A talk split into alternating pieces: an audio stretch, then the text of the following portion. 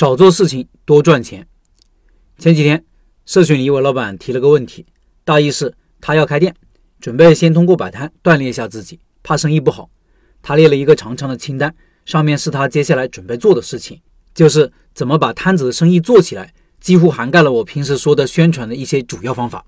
我觉得想法挺好，但如果老板真的这么做，生意不见得会好，甚至每天很忙很累，唯独生意不好。为什么呢？同时想做的事情太多了，可能什么都做不好，最后可能就会否定自己，觉得自己不适合做生意，或者否定项目，觉得这个东西不受欢迎，或者否定选址，觉得地方选错了，甚至觉得顾客不识货，或者竞争对手太厉害。实际上是自己做事方法不对，这一点往往又很难自我察觉。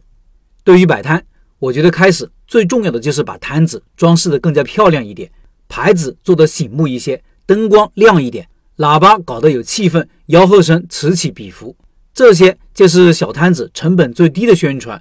把精力放在来夜市逛街的、路过摊子的这些人身上是当务之急。如果手近求远，搞微信、搞抖音、发单子，甚至同时搞，就会顾此失彼，没一样做得好。那这么多想做的事情，有些事情不得不做，如何安排呢？我一般有两个方法：一是挑重点，就是从众多事情里。挑一个最有价值的事情来做，或者自己最擅长的事情来做，或者最容易的来做，或者成本最低的来做。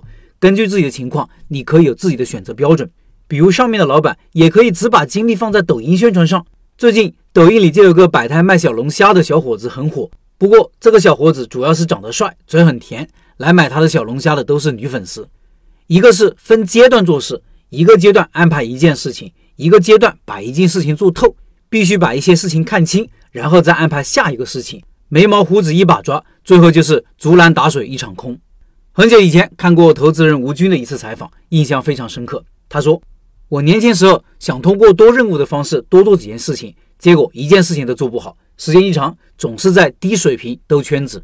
所以，我做事的诀窍恰恰和大家相反，就是少做事，甚至不做事。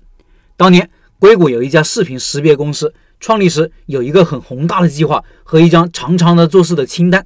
当他的创始人来找我们融资时，我对他们说：“如果你们把这张清单减到不能再减，我就投资。”于是他们把这张清单减为三件事情。我说：“还是多了一些，要减到只有一件事，一直减到再减，你们就不能成为你们自己的程度。”他们最后真的减到只剩一件事。我说：“这就是你们的核心价值所在，就这么去干吧。”一年多后。他们就被亚马逊高价收购了。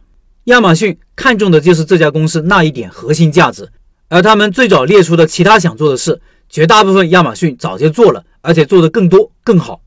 所以重点不在于做的事情多，而是要把事情做好。好和不好可能相差一万倍。